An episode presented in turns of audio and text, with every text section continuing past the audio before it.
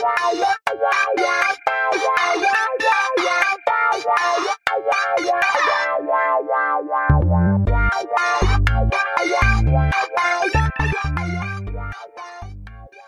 家好，欢迎收听《主落一口酥》，我是西兔。大家好，我是小布。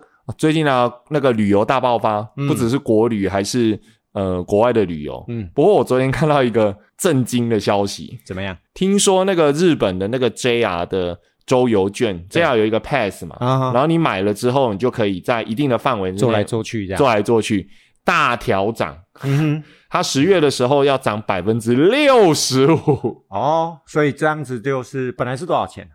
本来我记得好像是两万九日币左右，嗯就是某一个某一个区间。现在要涨到五万，嗯五万还是五万五日币，嗯所以你要多付出好几千块台币以上的成本，这样，嗯所以就非常的可怕嗯啊。不过我跟你讲啊，那是十月了，哦，所以看你要不要。是 反正我们也出不去，不是啊？我觉得这十月又不能出国。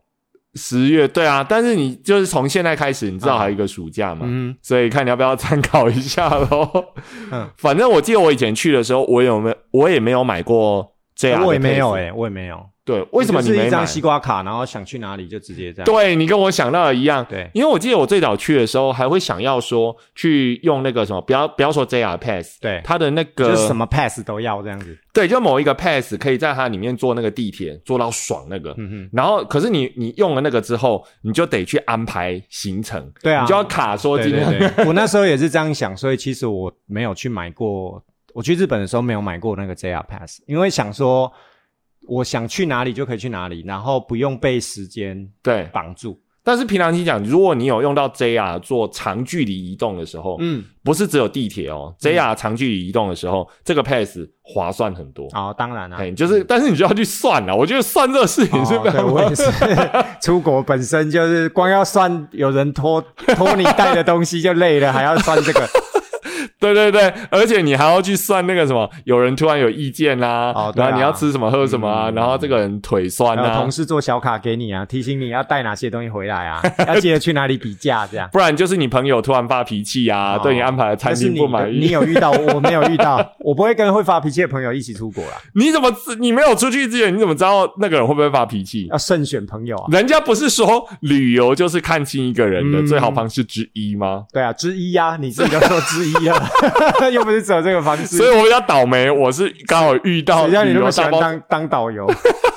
哎呀，这很有趣嘛。好，然后再来的话就是，呃，我们最近其实学校快要会考了，嗯，所以现在大家忙的事情都是。呃，帮学生做复习呀、练习呀、这样子。所以最近呢，会考的话题，这个气氛哦，嗯我觉得在学校比较有起来。真的吗？对，你没有感觉吗？我没有感觉哦，巡堂我没有觉得学生真的有比较像要准备考试的考生诶，为什么差不多一个月而已。你你从哪个方向感觉出来？他们还是继续我觉得有一些看起来他还是好像并不很把会考当一回事啊。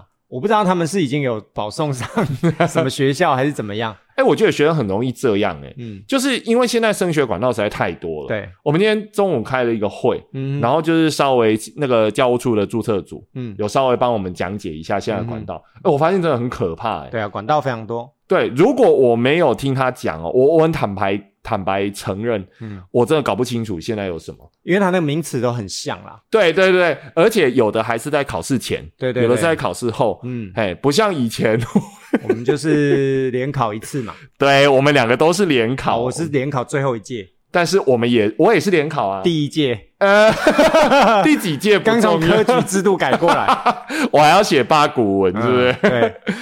就是说，它现在真的太复杂了，对啊，所以说，呃，它很复杂，然后很多小孩他就会觉得说，好，反正我就是选一个管道，有学校念就好了。嗯那我们刚刚不是说，小孩认为他有学校念，他就放心，对不对？嗯这我可以体会，嗯，因为现在小孩真的很少，然后入学管道真的太多。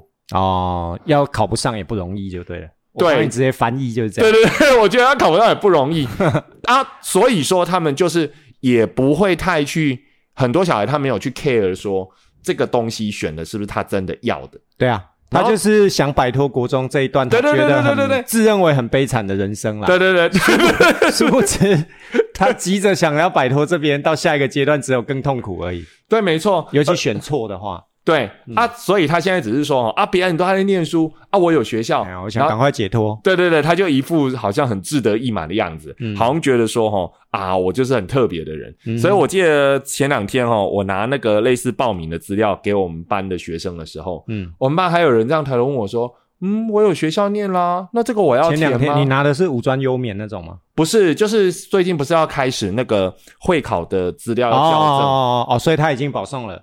他应该是有想办法得不，他不是自由生。哦，你看，光我们这样讨论就有很多种不一样的。对对对对对，真的很难。嗯，反正他就是有问到某一些可能让他该不会是人去就能堵了吧？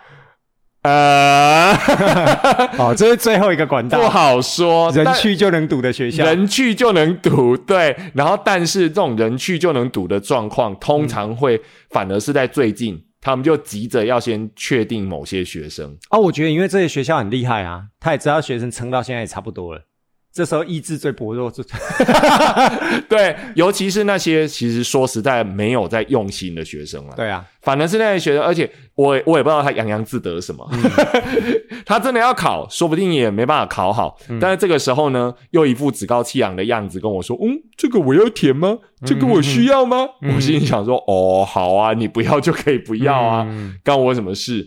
所以我才知道说有这种管道。对，那那像这种其实就很多，所以最近快会考啦，就有一大堆包含升学啦、跟考试啊有相关的话题。那我相信，如果说各位朋友你们家里面是有小孩的话，对这个应该会更有感，因为这个非常乱。因为我们在第一线的哈，你还是要花一点心思去了解，嗯不然的话被学生问或被家长问，他就很容易搞不太清楚状况。而且每年的制度都在改。嗯然后今年有一个，我觉得呃，我蛮有感，但是不是很 不是很认同的改动方式，就是说，呃，我们这一区啊，我很确定我们这一区，嗯。就是我们在会考报名的时候，嗯，它规定家长签名的部分要两个家长签名。哦对，对，那以前的报名表本来就是要有学生签名嗯哼，跟家长签名，本来就要，因为他们是没有行无行为能力嘛，就是他们还未满十八，嗯哼，就是他没办法为自己做主。可是今年很特别，就是家长必须有两个家长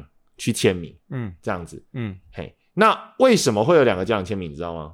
我大概知道啊，我我之前有亲眼看过，嗯就是说可能爸爸希望他读 A 学校，哦，我觉得你讲的太客气了啦，其实不用那么绕，就是其实就是负责这个考区的，他不想要去承担两呃小朋友的父母，他可能离离异了，然后或者是已经没有居住的事实，嗯，然后他们面对小孩子升学的时候会有意见的不合，那所以如果只有一个其中一方签名，然后另一方没有签名的时候，他们会去吵，我看到甚至连不见得有离异，嗯，他就是他可能爸爸妈妈对，反甚至反悔，嗯我讲难听一点就这样啊，他反悔，哦，爸妈也许我我本来意见一致，我的意思是说，就是负责考这件事的，他不想承担这个责任 呐、对，所以干脆就叫你签名，哎，就这样，然后就签切结书这样子。嗯，嘿，那我觉得这个是以前的家长把这个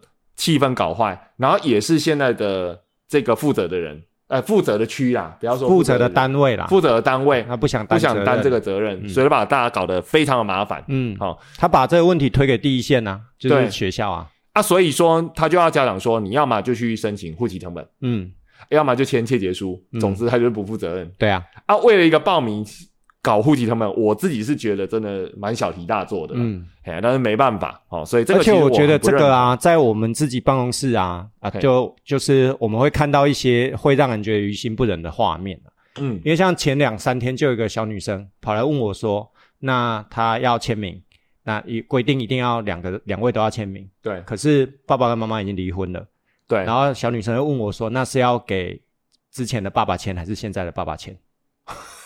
所以我的意思就是说，其实这是大人造成的，对他没错。业务单位他不想承担，所以他把这个难题丢给学校单位，因为他业务单位那一方他只负责要求学校说，你就是要告诉你的考生，他两个都要签名，对，他就不用再去担这个啊。所以我刚刚才会说你说的太客气了，其实就是前面有人不想担责任，就这样的。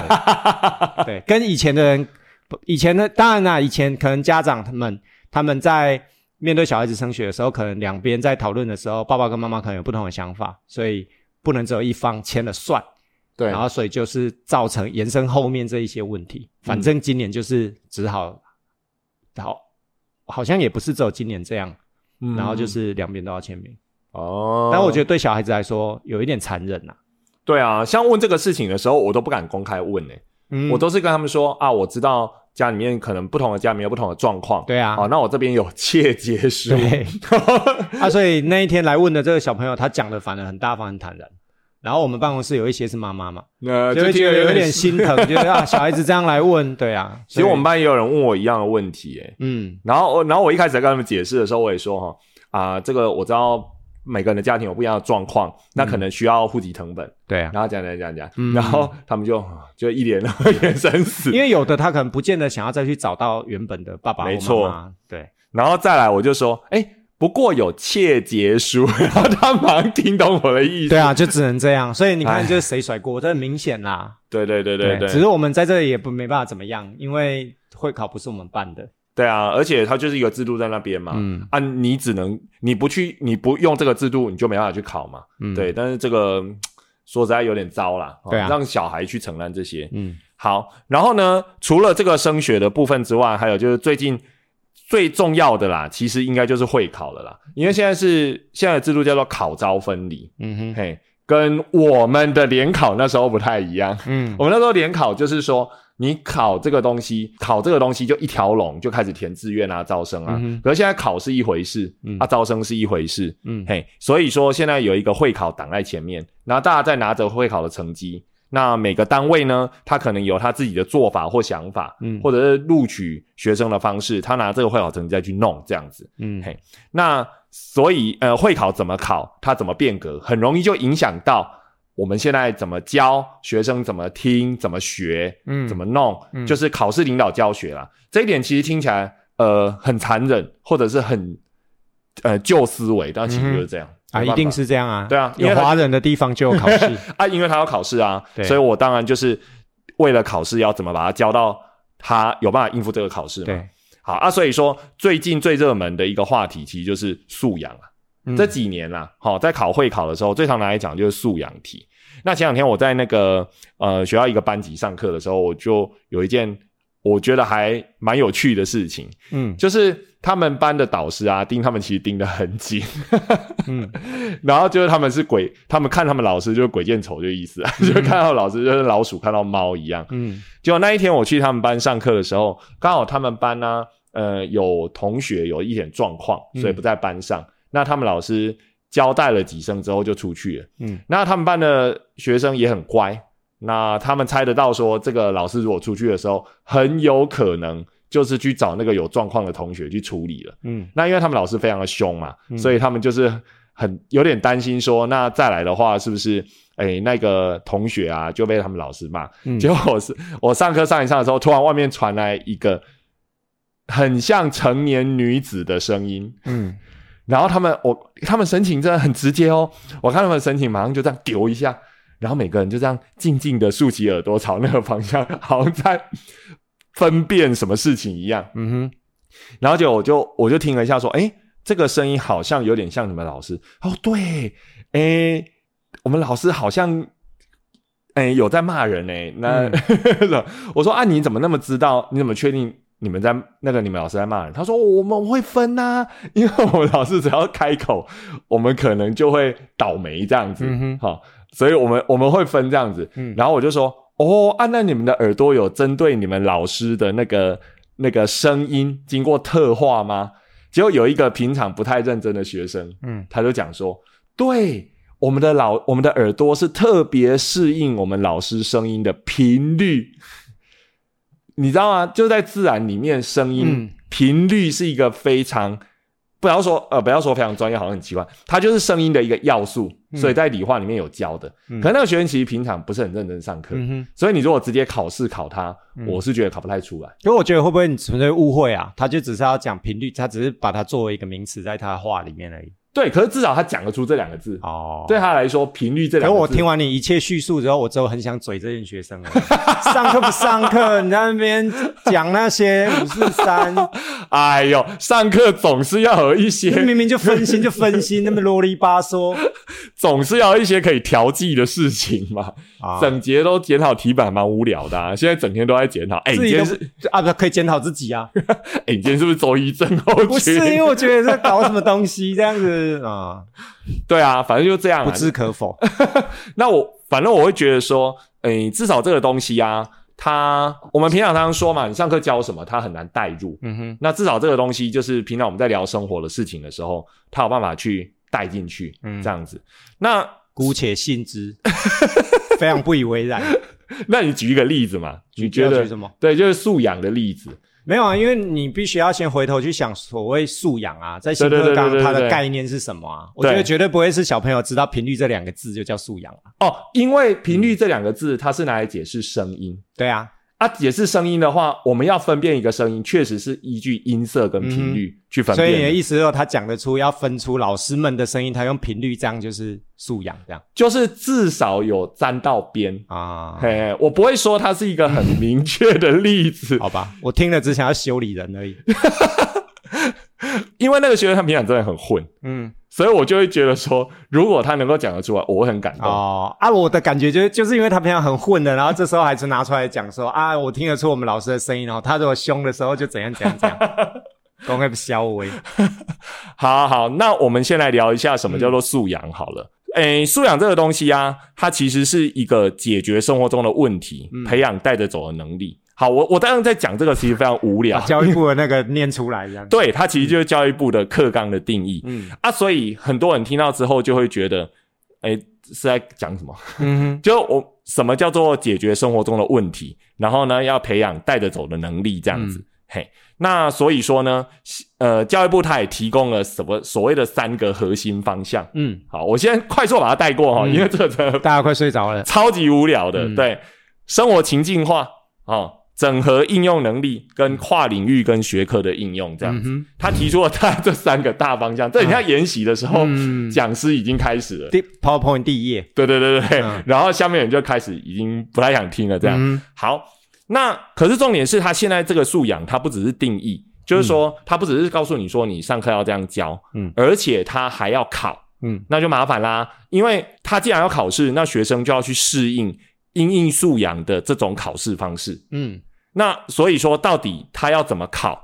就是这个素养呢，要怎么去呈现他有素养？嗯其实，其实坦白说哈，最早我听到这个的时候，我是有点觉得呃很好笑，嗯，就是说很像一个空话就。为什么还要特别强调这个东西？这样，对，他其实嗯有点像是说啊，你就是你你跟我说你定义了一个素养，嗯但是你又呃要叫我说你要培养学生的素养，嗯。然后呢要去侦测学生的素养，就是用一个名词架在上面。就一直有素养这两个字对对对对，就好像说我讲的素养，就一切都没问题，就很有素养。对，就很有素养，对，然后就好像你很学术这样因为之前我有去台师大那个新测中心参加过他们的一些命题的工作坊，然后其实针对素养这东西，就就像你刚刚说，为什么要特别再去提素养这两个字，就是因为以前的考法还就是是刚刚说的嘛，考法会影响教法，这个包含他们新测中心主任都是这样说。那因为以前考的东西可能是一个萝卜一个坑，所以学生他把这些东西学会了之后，他未必能够应用在实际生活里面，所以他就希望说，从这个考法的变动去影响到我们的教，然后再来就是学生的学习，就让他学到的东西实际可以应用在生活当中。对所以要要强调这样。那因为以前的学生就像我们嘛，我们实际应用到生活当中，其实很多时候可能是我们在出社会之后才学的，嗯哼哼哼，所以他可能想要把这个概念提早带入到国中阶段的学习里面，嗯哼哼，因为现在的人。不不管是人啊，或者是科技啊，或者是产业啊，都越走越快。嗯他可能没有时间等，像我们这样子被那些中国大陆的那个省份简称叫什么这样考，然后出了社会之后因为跟没有关联嘛对，应用在生活的能力。而且就是说这些他提早就帮我们先筛你还记得选出一些江西的那个叫做干哦，对，只记得这一个，很好干哦啊，不是我我说太快，很好很好记啊好，自己逼掉。啊，跟湖南的不是连在一起？湖南是什么？香啊，哦，我不不太记得嘞。对啊。可是这种东西，我以为你江西你会说南，江西南。但是现在的梗以前不，哦以前没有这个，对，以前没有了，以前嗯我们就只会干而已。哈。对对对，然后啊，还有啊，以前以前很老很老的笑话，嗯很老很老的梗，嗯江西小太阳，啊，这这我不知道，这你不知道？我不知道那这真的超老的欸。什么什么东西。江西是不是干对，啊？小太阳是谁写的？我不知道，嗯，你们没有这一课吗？没有哎，什么小太阳？小太阳是以前我们的一课国文课文啊。哦，课文啊，，对，然后他的新诗哦，不是是一个散文，哦。然后他的作者叫林良，哦，是很有名的作 所以者。凑在一起可以当脏话，对就这样子。江西小太阳哦，喜欢对。对被告我跟你这，是以前不是，这是以前我们学生时代讲的啦。嗯对对对对，我我真的没听过哎，会不会是因为他后来把小太阳这一课删了？我们就没有那个了，我们没有小太阳，但是我们还有江西的省份简称？啊，林良这位作者有听过，哦，还是有听过，嗯因为他蛮有名的嘛，嗯在那个年代。嗯 现在大家一直要一直点头，对不对？对对对，很无聊吧？那时候我们的消遣大概就是这个样所以。就类似像这样嘛，这一些学的东西，它不见得能够应用在实际生活当中啊。对，所以他就希望说，现在我们的考试跟教学可以提早让学生学会应用在生活当中的能力，嗯哼所以整个考法就不一样了。对，嘿啊，那所以说你要用怎么考嗯。才能去福音他这个精神？嗯。嘿，因为你只要不考啦，大家都很现实啊，嗯。你不考他就不会念，嗯，所以你希望他老师也不会这样教。对，那你希望他念这些东西，嗯。念这些你认为他在生活中马上可以应用到的东西，嗯。还有这个知识要他怎么去应用，就得这样子去考。嗯所以，我们今天想要跟大家聊一下说那在这个素养导向之下，嗯呃，会考的题型会有什么变化？嗯这个其实我的感觉印象很深啊，嗯因为我们平常都会之前复习考的时候都会用题本嘛，嗯，来给他们练习哈。呃，现在教育部其实规定说，我们一年会有四次四次嗯四次的复习考，那复习考必须由题本来弄，嗯然后大家一起考，这样子做一个模拟测验。那这个复习考他在弄的时候，他那个会考哈的题本，我都把它留下来，嗯哼好，因为可能明年啊可以给学生做考古题这样子。嗯，你就会发现说，这一两年开始进入素养之后，他的考古题的那个考法，嗯，在两三年前，在五六年前的那一些我留下来的题本，其实完全不合用了。嗯哎诶，第一个就是说，现在一零八课纲它有删很多东西，嗯好，这是第一点，很多删掉的。嗯第二个不合用就是说，它的出题方式跟现在的素养导向其实差异真的非常的大。嗯嘿，这我马上就有的感觉。嗯所以其实呃，现在的考试真的很快就是往素养这个方向去，嗯尤其是去年的会考。嗯，去年会考的题目拿出来看，你就会发现它素养的蛮厉害的。那可以举个例吗？对，好，素养蛮厉害在哪里？素养的我怕大家一直听素养这两个字。对对对，就跟我们在研习一样对，听那个素养真的听得很烦。反正素养这两个字，它就是要让学生有能够实际应用在生活当中的能力，这样子，对，简称素养。没错。好，那我自己是自然科老师，嗯所以我先以自然科的立场，嗯哦，去分析一下说现在的题目啊，大概有哪些特征，嗯跟以前不一样，而这个就是它福音的素养目标。嗯好，第一个哈、特征一就是你现在会看到那个会考的题本哦，如果家里面大家有孩子的，你可以拿他们考试的题本拿来看，嗯很厚，嗯很厚、嗯啊！为什么会很厚呢？因为每一题它都有一个非常非常长的序，不不能说每一题啊，嗯就是但是有很比例比较高的题目。题主式的会比较多。哎，题主式是一个，嗯然后还有就是，就算是单题式，嗯它那个叙述会非常非常的长。嗯好、但是这些题目有有不同的类别，但是第一种类别就是这些很长很长的题目，嗯其实关键字可能都只有五六个字。那你知道为什么他要用这么多的一个叙述吗？为什么？我就要问你，我认为说，嗯我觉得说，我在等你回答。他要让学生能够从里面找出重点啊，嗯然后还有有他能够有阅读的能力，嗯哼，所以他就阅读的能力很重要，对吧？我这样讲对吗？其实是因为啊，就像你刚刚说，那个题目虽然那么长，但其实关键字只有五六个字。对那为什么要用这么长的叙述去铺陈它？其实它就是要提供学生情境。背景嘛。对，就是那一个时空背景，或者是这个事件发生的背景，所以这一些题目就会因为要先提供学生一个情境，才会做这样的包装。对对啊，所以有一个很大的特征就是所谓的素养题，它会提供大量的叙述，去把这个情境架构起来。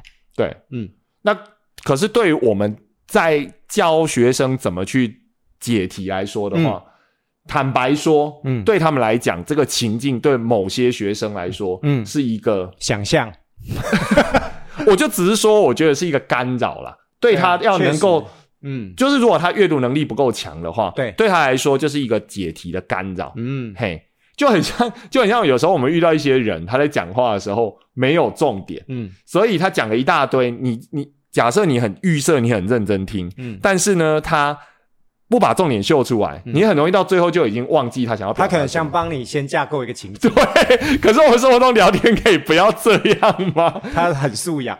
对对对，他很素嗯养，但是我很受不了。举个例子来说好了，就是你之前段呃这样子直接就是之前在学校的段考嘛，对，就是这位老师非常优秀，出了一个素养题，就是在 就是参考之前那个打疫苗的时候那个浓度啊，混合浓度的时候，那以前的考法，我因为我觉得这样举例可能比较容易听得懂，以前的考法可能就会直接给你数字，要对你去算那个浓度，容易跟浓度这样。对那现在的考法，它就给你一个情境，比如对说要打疫苗啦，然后要百分之多少的那个去稀释啊，然后这个可以打几个人呐、对他，把没错，铺装包装成这个样子，对，这就是所谓的情境。对，但是事实上它的重点就是那几个数字。对其实对 其实跟以前一样，以前就只出现那几个数字，还有一些连接词。现在不是，它后面就讲了一大堆的故事。嗯然后所以说你要学着把它看完之后，然后又要从里面挑出有用的字。那我现在要讲的类型一就是说，那些字是真的没用的，嗯哼就是除了架构背景之好好外，讲话哦。对，除了架构背景今年会考应该是出完的啦。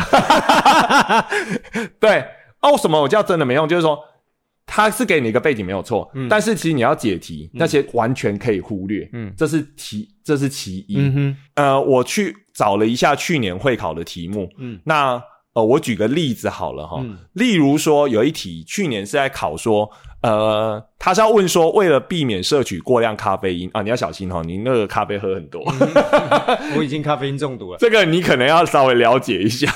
他说什么要溶解咖啡豆的咖啡因含量啊，巴拉巴拉巴拉哈，嗯啊，咖啡豆要怎么处理好才能把它咖啡因弄掉？讲讲讲一大堆。好，他说啊，以前用什么啊？那现在改用了一个东西，好，这个东西就课本有出现哦，到这边才出现。好，然后而且因为这一类别的化学药品，嗯怎么样怎么样怎么样，所以后面跟了一句话，所以较无安全性疑虑，嗯然后怎么样怎么样。好，哎，我现在讲到为止哦，是自然科的题目哦，然后他就问你说，那因为这个化学物质怎么怎么了，它有一个空格，所以较无安全疑虑，那这个空格你要填什么？嗯这样子。好，那说实在，我觉得这个题目出的真的蛮不错的。嗯。首先第一个就我说的第一类，它前面在讲咖啡豆啊什么什么，其实真的都不重要。你如果把它看完之后啊，嗯。好，然后再来第二个就是说，它下面的四个选项里面，它有提到的这些这个化学物质的性质啊，嗯。很多都是对的，嗯。就是它那个选项本身是对的，对但是你要接的逗号后面那句话，所以较无安全疑虑，嗯。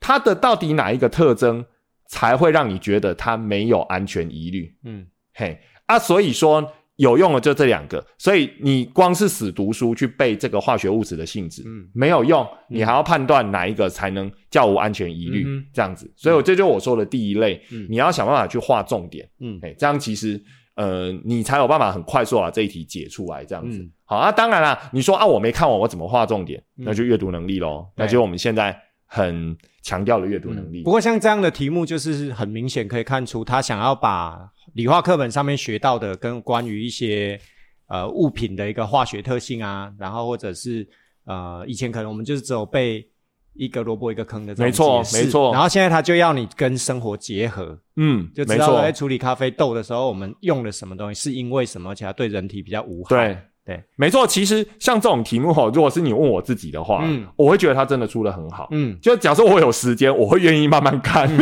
但现在就是我没时间，。所以阅读能力就变得很重要。对，嗯，哦，我就没有办法去看他的背景故事。好，这是第一类。所以遇到这一类的东西啊，我就建议学生说，你一定要学的画重点，嗯然后看到重点圈起来，嗯赶快就开始往下写，写完答案就往下，那个背景的废话就不要看了。嗯哼，好、这样子，这是属于第一类的题目，这是这也是现在一个很大的特征，就蛮素养的。好、嗯好，然后第二类的题目啊，呃，就是说它的特点是图表非常的多，嗯。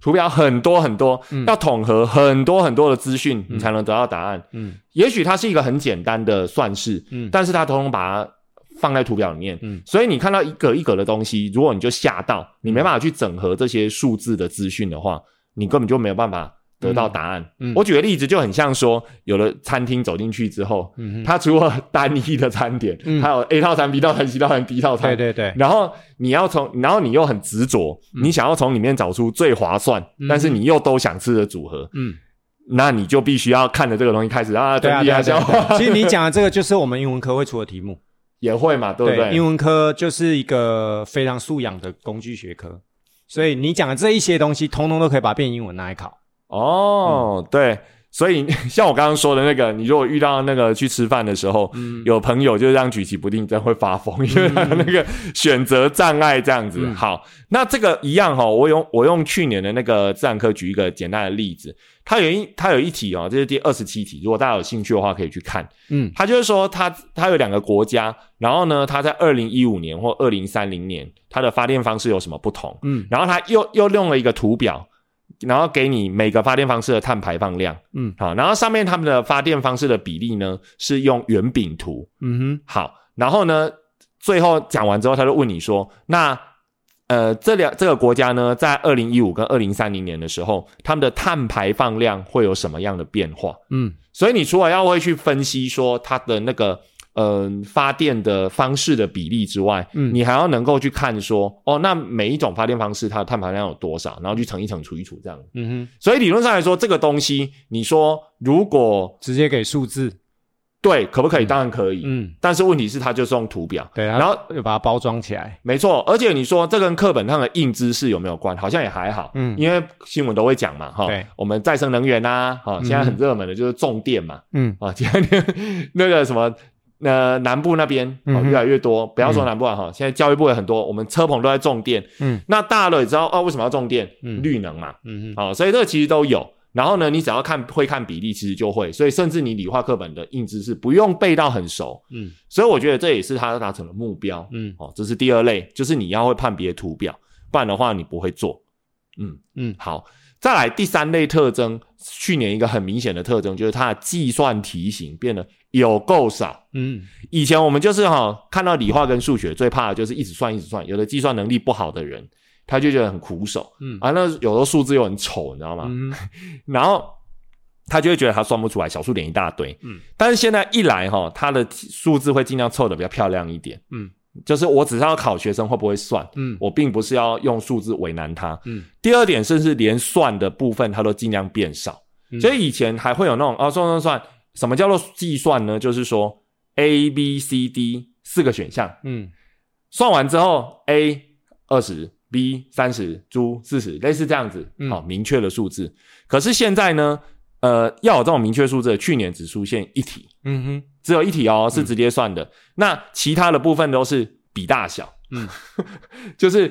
哎，弄弄弄完之后，他不给你一个数字，嗯但是要你判断说，好，根据我给的这些资讯，嗯哪些东西多，呃，这两个东西谁大谁小，嗯而不是要你算出甲的数字是什么，乙的数字是什么。嗯好，哼，就那概念知道就可以了。对对，你的概念要非常清楚。好，反那计算的部分有计算机可以处理。对，那我问你啊，以你来说，你觉得哪一种比较难？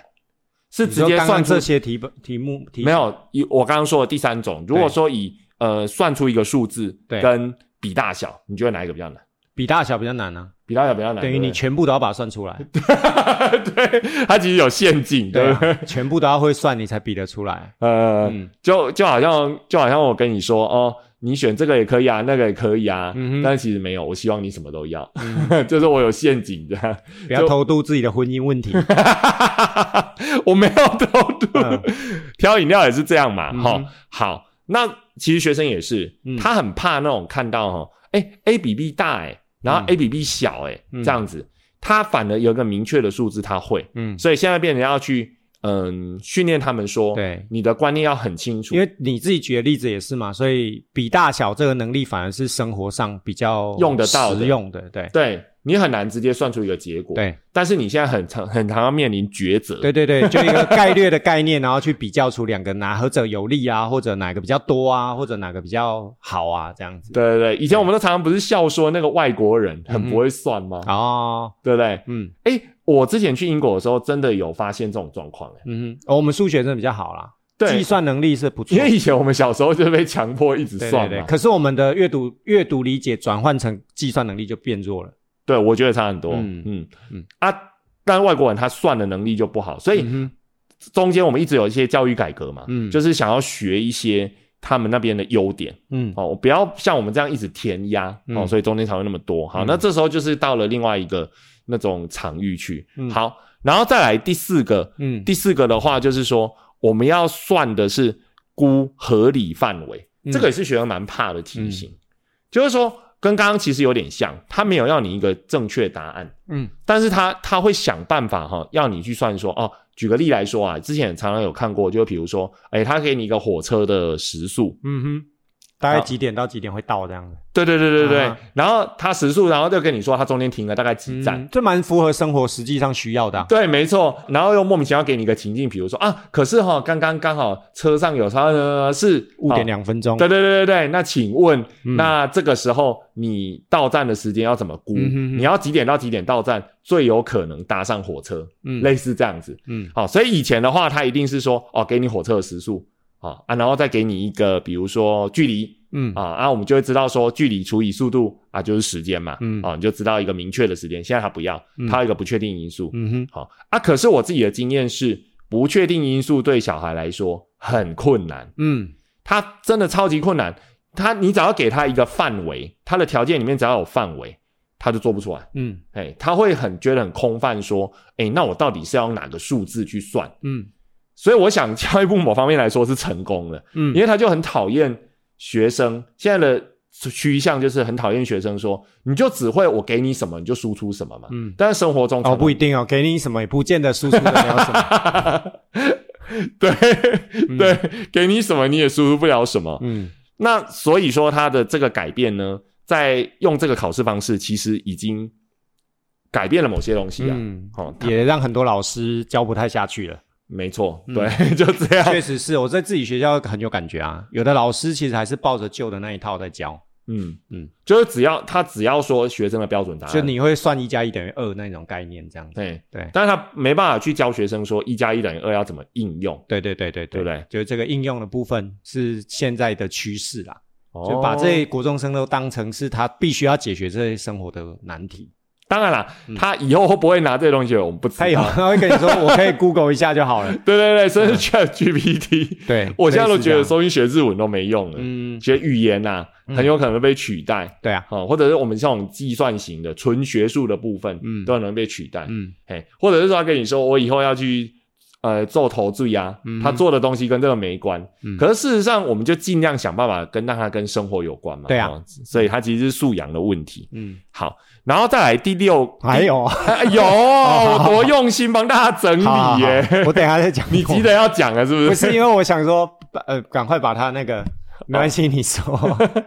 哦，好啦，然后还有一个就是说，通常它会有一种东西，就是它要拿掉或改变某些变音，嗯去判断结果的变化。嗯我们以前常常就是说，哦啊，反正就是我告诉你，就是你这样做嘛，它就有这个结果。嗯那现在不是，他会告诉你说，哦，我现在这个实验可能有三个因素会影响。嗯那假设我拿掉一个会怎么样呢？嗯然后他给你几个可能的因素，嗯嗯，那可爆炸或者是什么这样嘛？嗯，可能当然啦，可能就是变成酸啊，变成碱的啦，嗯哦，会有什么跟平常不一样的结果这样。嗯所以这个这种不确定的因素也是学生呃比较不能够接受的东西，这样子。嗯好，那我这是我自然科的部分，稍微去把它整理一下。那、你自己那边呢？我觉得你就其实已经差不多把它讲的一个很完整的概念。啊，你不是有要讲的东西？没有，我的意。思其实就为什么要这样说，就是因为像英文它本来就是一个工具学科，对，然后英文科英文本来它就是一个很素养的一个能力，所以刚刚你所有提的这些题型，通通在英文科的考试都会出现。嗯，嗯对可是你们要考的是语文，谢谢这位老师帮我们做整理啊、可是你们要考的是语文呢？但语文是工具啊，对对所以你的意思是说，他会用英文来考计算题？他只呃有可能，但不会出的那么难啊。对，例如说像刚刚讲的自然科里面，以前的会考曾经也有出现过隔水加热，那就是在生活当中的那个你说英文科出现隔水加对啊对啊对啊，英文科的阅读题本当中哦，会出现，也有出现这个隔水加热。那他可能会给图，那那这现在没有办法秀，嗯他会直接给图。我给这位自然老师看一下，英文科考理化是这样考，天，他就给了一个类似像烧杯有没有？对然后他画了那个隔水加热的，然后他给了，当然他不是直接用隔水加热去讲，他用什么来包装给他情境呢？我问这位甜点大师，你什么时候会隔水加热？巧克力，这一篇就是在讲巧克力，有就是没有巧克力有没有很恐怖？就是他是在讲，你看这个插图很可爱，他画了一个小厨师，嗯哼，然后就是在讲做巧克力，我比较可爱，然后 这嗯，这以上这句话并不素养，他无法为我们解决任何生活上的难题。有啊，他可以跳出可爱的人，训练学生的审美观啊。哦，然后他就是用这样去包装，然后去出这样的题目。他要考的概念，对，那可能有自然科的隔水加热在里面，但他给的英文，他又不是直接给隔水加热，他给了一个，例如说，他有一个专有名词叫 Ben Mary 这样，然后他就问，叙述完了之后问，那这是什么加热方法？嗯，然后就给他图，然后图又给他英文，所以这一些东西就是让他有一个在实际生活中会碰到的一个可能。对，那当然有的同有的同学会觉得说，哦，我以后可以都不要用英文啊。对啊，对，英文科目目前会面临到的就是这样，就是如果说小朋友对英文这个就觉得说我以后我就没有要用啊，那当然就解决不了任何的问题。但是像你刚刚讲那些素养题的提醒啊，像是你说有一些变音拿掉，然后去预测它可能会有什么样的情况，这个在英文的题本当中也常常出现，就是在讲故事或者叙述一件事情的时候，把一些资讯拿掉，然后要考生去预测接下来会怎么走。可我觉得现在学生真的比我们累很多，很累。啊，对。然后我们就又把这样的技巧叫做 information gap，、嗯哼，就是给他资讯是有中间有一些空的，嗯，断他必须要去猜说这个可能少了什么会导致什么结果，啊，比如以前英文的克漏字？又不太一样哦。因为以前克漏字可能它是从文法可以看得出，例如说我挖在介系词后面，我后面大概想要加名词或动名词这样子。对那以前可能就是一个萝卜一个坑，对可是现在它是在阅读测验当中，这个故事他没有讲完，然后，要你预测可能的走向。天哪，那语文类的不就我听说国文也是很类似啊，国文也是啊，国文那范围也大到对离谱啊之。前我有给家长，我在一些小型的这样说明会给家长看过一篇文章，嗯那一个题目是在考说某一个村庄要选村长，然后现在在开票，总共有几呃，总共可能有四个投开票所，目前已经开了三个，嗯然后这是是目前的票数。嗯，请问你就甲乙两位候选人，乙候选人还有没有机会可以当选？等一下你说这是英文还是数学？国文。国 所以你看，它就是因为语文其实它是一个工具学科，它要看要你看呃去测验出你有没有办法看得懂。其可是其实如果照这样来说的话他放在，数学好像也可以。对 然后还有就是说，那其实也满足他的某个目的啊对啊因为我在我们素养里面，他有提到他要跨学科。对那其实几乎每一科都在跨学科啊。没错，对啊，那这个又也是 information gap，它就让它没有讯息还没有全部都出来嘛，还有一个投开票所没有开啊，然后但是你已经看到甲跟乙它两个的差距了，然后这个最后的投开票所可能有这些人，然后可以开出多少，而且说真的，这个东西蛮实用的啊，对啊，蛮实用的。几年就用一次啊，而且比起之前，比起之前那种硬算的题目来说，对对对对对它其实又简单。嗯说真的啊，你如果看得懂的话，它要用的能力没有很高，对但它确实是可以应用在生活中的东西。啊，学生普遍还有当时的家长哦，就是在那个家长类似家长说明会跟家长讲，家长们看完脸都皱起来了，小孩很可怜，其实坦白说怎说么，这么难？哎、有时候我现在在带学生做题本啊，嗯，我看到那个题本我会烦躁，我会跟学生说。哎、其实老师真的很佩服你们，你心要静下来才能做。对我现在心里哦，刚刚刚被谁惹火之后，我来看这个，我真的做不下去。而且这个东西有时候真的会还有另一层隐忧，就是如果说这个小孩对这个情境他是陌生的，对，那你提供再多的叙述，对他来说都一点帮助都没有。而且万一那个叙述，我刚刚不是列出好几种，嗯有一种真的是叙述全废话，那就算了。嗯，对，有一些那个叙述其实是有一点关联性的，对，就比如说像刚刚你说那个选举嘛，对不对？嗯。选举会不会赢这件事情，嗯，就是要来判断数字的依据，对，所以并不是说会不会赢不干我的事。大小啊、范围啊，通通都来，他并不是不干我的事、欸，哎，对啊。万一他没办法去融入说啊，为什么这样就赢？对。就是说，如果他真的观念差到说啊，对对，票他可能平常都没有在关注这些事情的时候，就很可怕。他可能不知道说哦，投开票所这样子啊，怎样叫做赢？这样？所以这不就也是我们现在希望他达成了吗？嗯。就是 生活里面就尽量把这些你可能会用到的东西就融入啊，对啊，嘿啊，那你平常就是要触角多一点，嗯，不要整天就是对对对，所以你 我觉得你讲这个就是很好的结论啦，就是一来就是阅读能力它变得非常重要，嗯。所以从小就要大量的阅读，广泛的阅读，多方面对，的，触角要真的要很广。那真的很多知识已经不再是来自课本，课本里面的东西变成是教导他怎么去把生活当中学到的、看到的，去把它分门别类，嗯然后去进而去做应用，这样子。哦，跟以前考那个江西的简称叫什么？其实蛮无聊，蛮无聊，而且不能用应用啊！哎呦啊，你们有想出一个骂人的反攻大陆就可以应用了，你这一段又要被逼掉，不是啊？我你你听不出来？什么飞弹，然后 不是 啊？哈 哈我们还好好的在这里，以前还有背那个更无聊的，什么省会跟省会之间什么铁路有没有？背那个啊什么什么什么铁路？什么省产煤、对。产铁，对对对对对，那个现在都 Google 得到的东西，对啊，且不要说我们用不用得上，搞不好都挖完了，对，光是 Google Google 得到这个知识本身的价值没有用，对，对他们来说价价值很高。低，对，对对对对，嗯。好，那我们今天的时间也差不多啦，那我们今天就先聊到这边。嗯，欢迎大家到 Apple Podcast 帮我们五星点赞，然后留言，而且分享给你的亲朋好友。啊，快结束了，当然慵懒啦，礼拜一耶，嗯快可以吃饭了。嗯，然后呃，如果说大家有什么意见，也可以来 IG 跟我们反映，跟我们聊聊天。嗯，啊，那今天时间差不多了，谢谢大家，拜拜。拜拜。